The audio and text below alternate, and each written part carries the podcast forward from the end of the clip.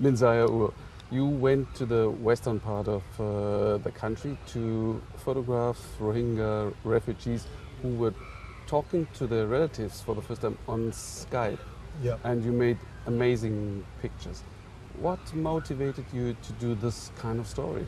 Um, uh, first of all, if I like, I, I I've been to the camp a few times before, uh, and before that story, uh, I, I, for news reportage, and that one of the last trips, I, I saw this little street where uh, where I had a woman talking, uh, talking on a computer screen, Mhm. and she's talking to her husband who's uh, working in Malaysia, and and she's she's she's I, later I found out she's pregnant and they're talking about the future of their unborn child and uh, it was very emotional. So it's it really uh, touched me. And uh, because I, I've been photographing the suffering the health crisis the what's happening down there.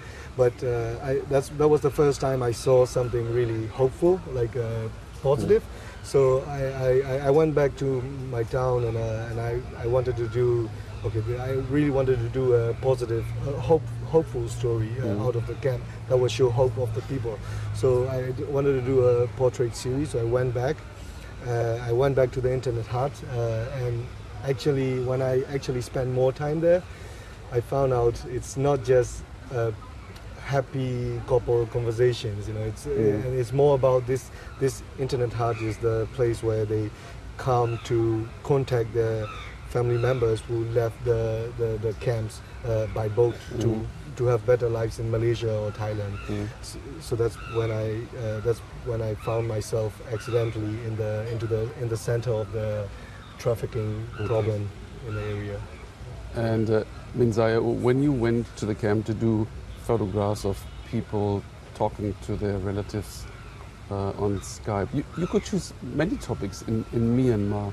Why did you choose to photograph the Rohingya people and their suffering?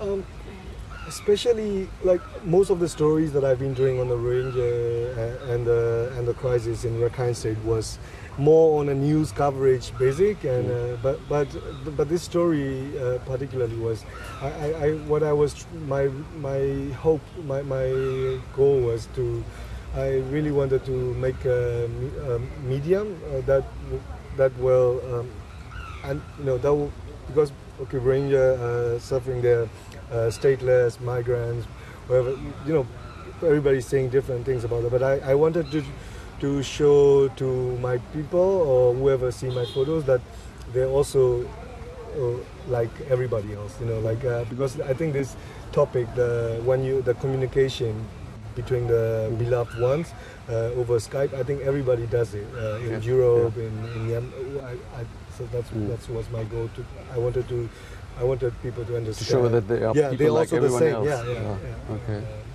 And uh, when you took the pictures of the of the people there relating to their relatives, what impressed, what touched you most? The, the, the, number one thing that I uh, was touched by was, you know, in this very small, sweaty, uh, noisy, dark kind of environment, the little room, it's just like people come to sit in front of the computer, and uh, once they hear the sound of uh, Skype connecting to the other side, they got like totally disconnected from everything around uh, them, and you know, forget about the guy with the camera in front of them.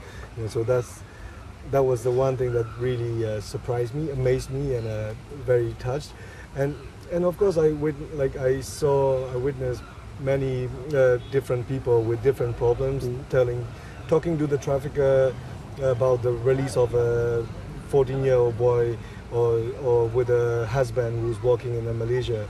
But but uh, it's it's very it's very sad most of the time. But but from time to time, there's a very hopeful couple who are like uh, the, where the wife and the children come to talk to their father who is working in Malaysia, and uh, you know he would be talking about sending money, and the children will be asking the father what I want, uh, what, what they want. They want a bicycle, you know. Okay. uh, I think that was very, very um, hopeful, but at the same time, I'm, I'm very sad because I don't know if they will ever reunite or Mm. you know, if there's a Okay. chance at all. Yeah. And if I yeah, if I it's another idea with like uh, like like this this family, for example, Mm-hmm. Where there was one point in the conversation. So they're talking to their relative uh, in Bangladesh, uh, the families in Bangladesh, the other member of the families, and there was uh, the other side showed a little kid uh, Mhm. from the monitor, and one of the woman from here uh, like tried to touch the kid on the computer screen. I thought I thought that was that there uh, it was really uh, heartbreaking for me. It's Mm. just yeah. These relatives have all very different but sometimes very dramatic stories. I mean, what is the worst thing that you experience when people tell their stories? Um, for example, one example is um, sorry, let me check. Yeah, uh, like this this this man, this man here and his uh, his his wife. Uh, his name is Abdul Kader. Okay. So they're coming to to talk to the trafficker and also the, the his his young daughter. I think I think 14 years old, uh, and she she she was asked by she was persuaded by a broker to come to Malaysia. Like it will be fun, it will change your life. So she went because she was very young.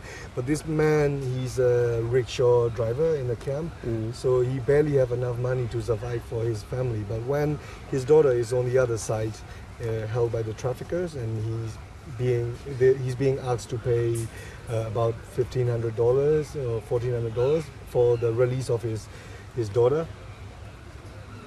Uh, I, I, there, there was one moment where he was waiting. The, he was talking to the trafficker. He was angry, and then there was one moment he went silent, and then there was uh, no, a voice on the other side, uh, Abba, you know, like uh, calling Papa. Mm, Uh, mm.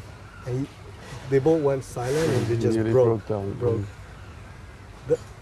I think that, that was uh, I, I almost I, I almost cried and I you know but I think that was uh, really the worst thing that I've seen you know, a Mm. man uh, strong man you know breaking down in front of his younger daughter and he couldn't he can't save his daughter in any way so Mm. what he said in the end was uh, what he said to the broker was uh, to ask to let her daughter marry to a suitable guy for her release who can Mhm. pay for her release Okay.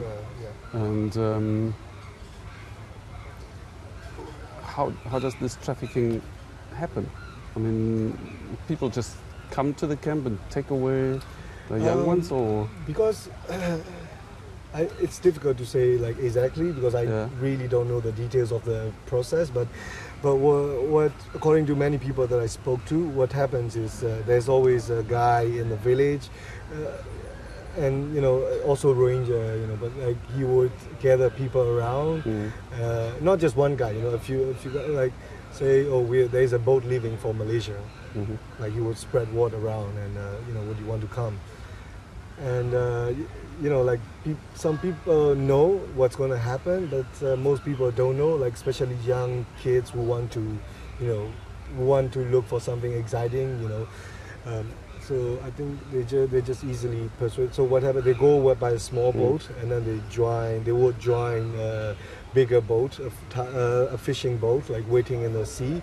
And then with that boat, which is supposed to take them to Malaysia, uh, they they ended up in Thai Malaysia border okay. and um, where they are kept in uh, trafficking camps. Mm. Uh, but the, the, the, the, the very another surprising thing is also the people who they are talking to, the traffickers on the Mm. other side of the call, are also talking in the Rohingya language and also Rohingya. Mm. Sometimes in rare case, they even know each other. You know, Mm. uh, so it's, Oh, it's yeah, it's it's uh, quite yeah, sad, It's uh, quite sad. mm.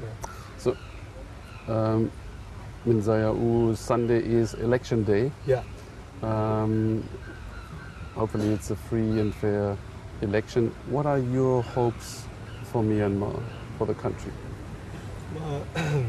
I, I as a as a young person like uh, I like I don't that's from my point of view where uh, where I grew up uh, and I was born in 1988 which was the student revolution and and then the dictatorship so I was brought up in an education system that was designed by the uh, you know military junta So I, I first of all, I for the future generations, uh, I, I really want a very good education system. Uh, I really hope for that. And and then uh, on a bigger level, uh, will be, I think, uh, very uh, fair justice or rule of law where everybody can Mm. rely on. You know, uh, I think it's very important, and, and that's what I what I hope. yeah. Okay. Do, do, do you think Myanmar can become a real democracy, like a Western style democracy? I, I- think, uh, to, to, to be honest, it's difficult for me uh, to use the word uh, democracy or to find uh, because I, I, although I've read about it from in other countries, I've never, I in, in our country there's no exact uh, trans, uh, translation, Burmese direct Burmese Mm. translation uh, to, from for the word democracy. So that's it's where I grew up. So it's it's difficult for me to say what it, uh, you know. Well, I want democracy or something. But more, I think what's more important is um, it's a it's a true justice system, uh, rule of law, where everybody, me, my parents, and uh, every everybody can rely on, can live by. I, I think that's more important, and I think we can. I, I think we can achieve. Um, I don't know when, uh, but uh, I think we can achieve if we start like if we continue to walk like uh, in harmony. Uh, everybody at different levels. I'm sure it's gonna happen. Thank you very much, Minzayar. Thank you very much.